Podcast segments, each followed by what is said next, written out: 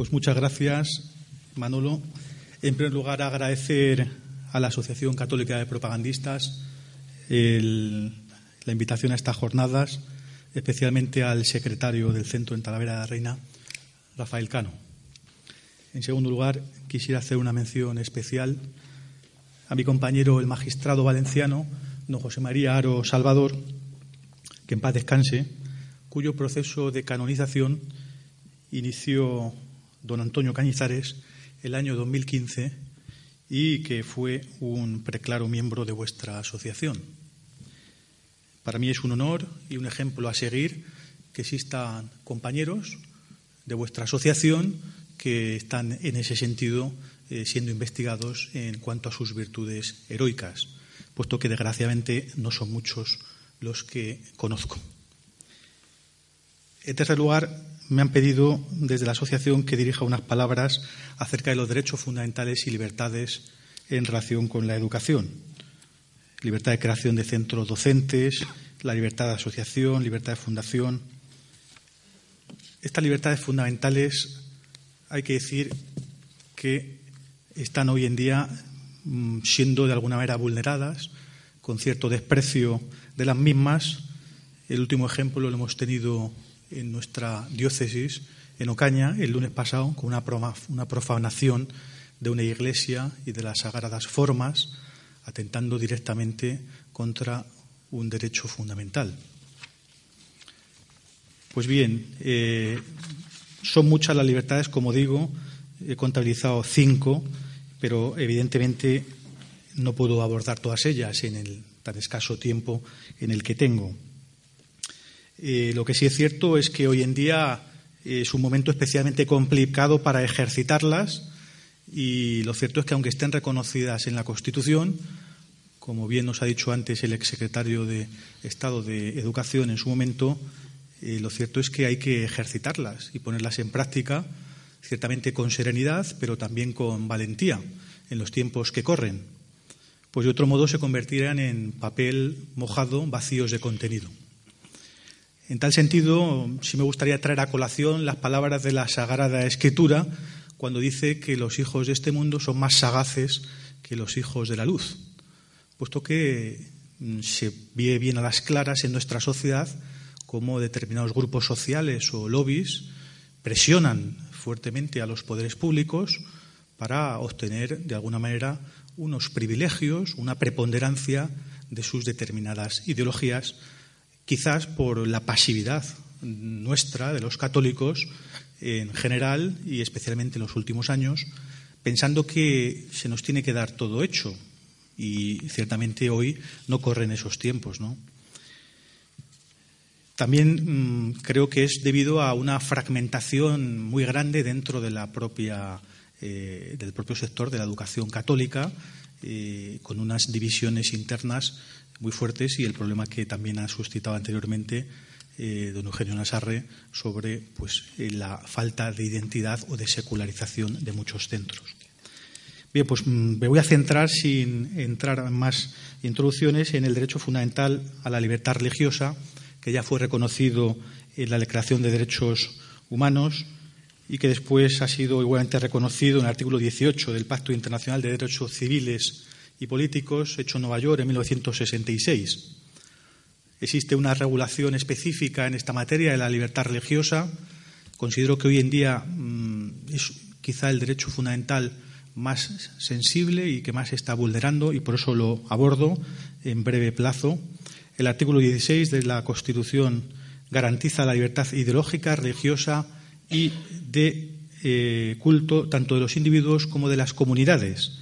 sin más limitación, dice la Constitución, en singular, que la necesaria para el mantenimiento del orden público protegido por la ley. Este texto protege tanto las creencias teístas como las no teístas, como, lógicamente, el derecho que tiene cualquier ciudadano a no profesar ninguna religión o creencia. Es importante destacar que este derecho fundamental, eh, por un lado, garantiza la existencia de un claustro íntimo de cada persona, un espacio de autodeterminación eh, ante el fenómeno religioso, ante el hecho religioso, vinculado a la propia personalidad y a la dignidad de toda persona proclamado en el artículo 10 de la misma Constitución.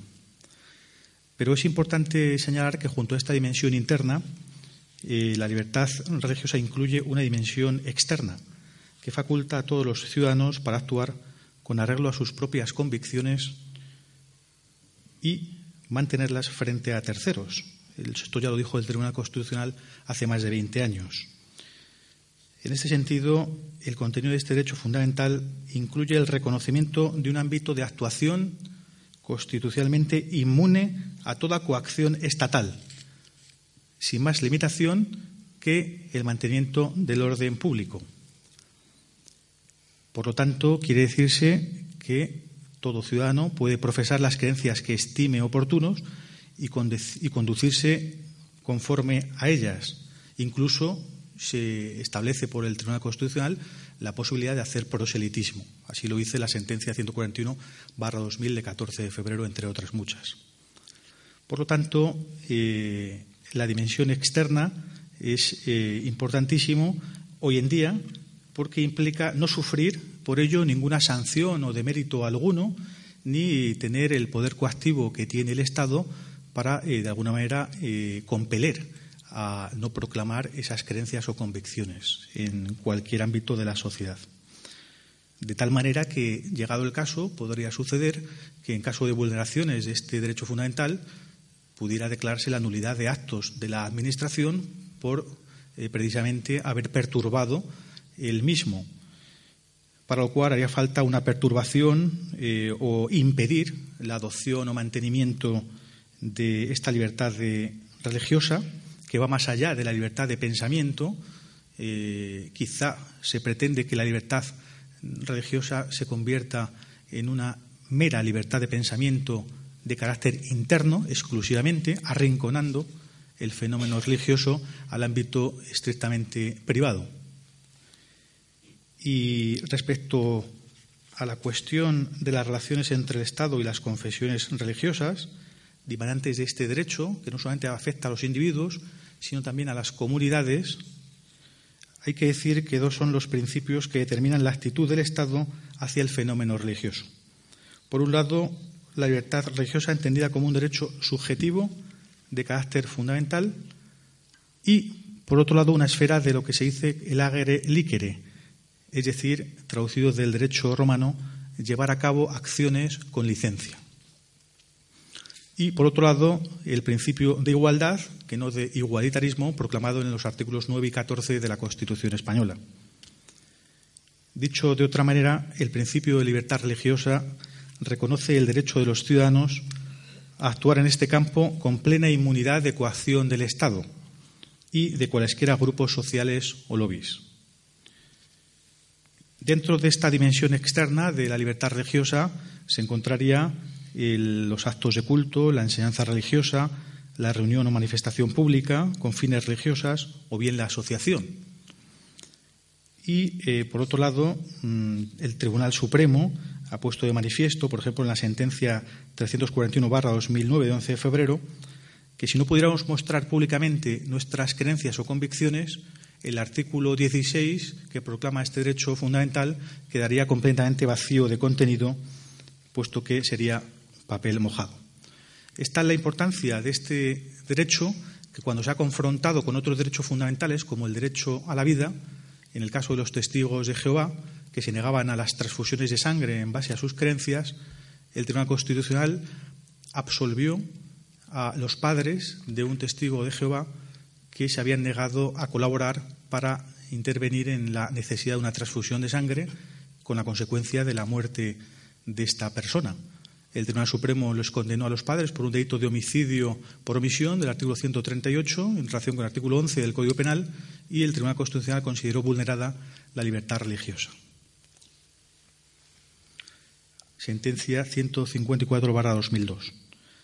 En otros casos curiosos, el Tribunal Constitucional ha considerado, sin embargo, que no se ha vulnerado la libertad religiosa, como por ejemplo en el caso de los estatutos del Colegio de Abogados de Sevilla, en el cual se proclamaba patrona a la Virgen María, puesto que considero que si bien existe un principio de neutralidad religiosa de las corporaciones públicas, Sin embargo, en estos casos prepondera lo que denomina la tradición religiosa, que se encuentra integrada en el conjunto del tejido social, de tal manera que no se habría producido ninguna vulneración.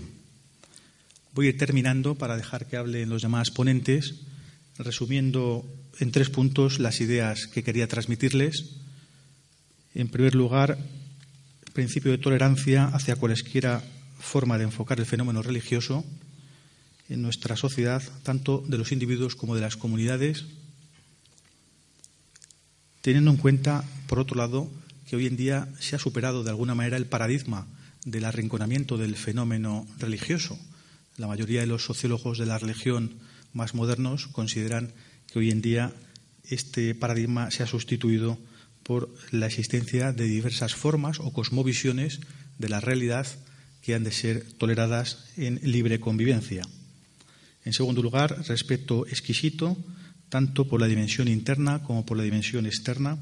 de la libertad religiosa, tanto de los individuos como de las comunidades. Y finalmente, principio de neutralidad religiosa de las administraciones públicas, sin decantarse en ningún caso por ninguna clase de ideología que trate de imponerse a las demás con deterioro para la libertad de pensamiento ideológica o religiosa y que pretenda, en definitiva, imponer de alguna manera sus paradigmas, como hoy en día está ocurriendo con aquella ideología en la que prevalece el género sobre el sexo predeterminado por la naturaleza y la biología, con respeto absoluto, eso sí, a todas las personas y a su orientación afectivo-sexual de cualquier índole, pero sin que pueda ser considerada como una identidad propia bajo mi modesto punto de vista. Muchas gracias y buenas tardes.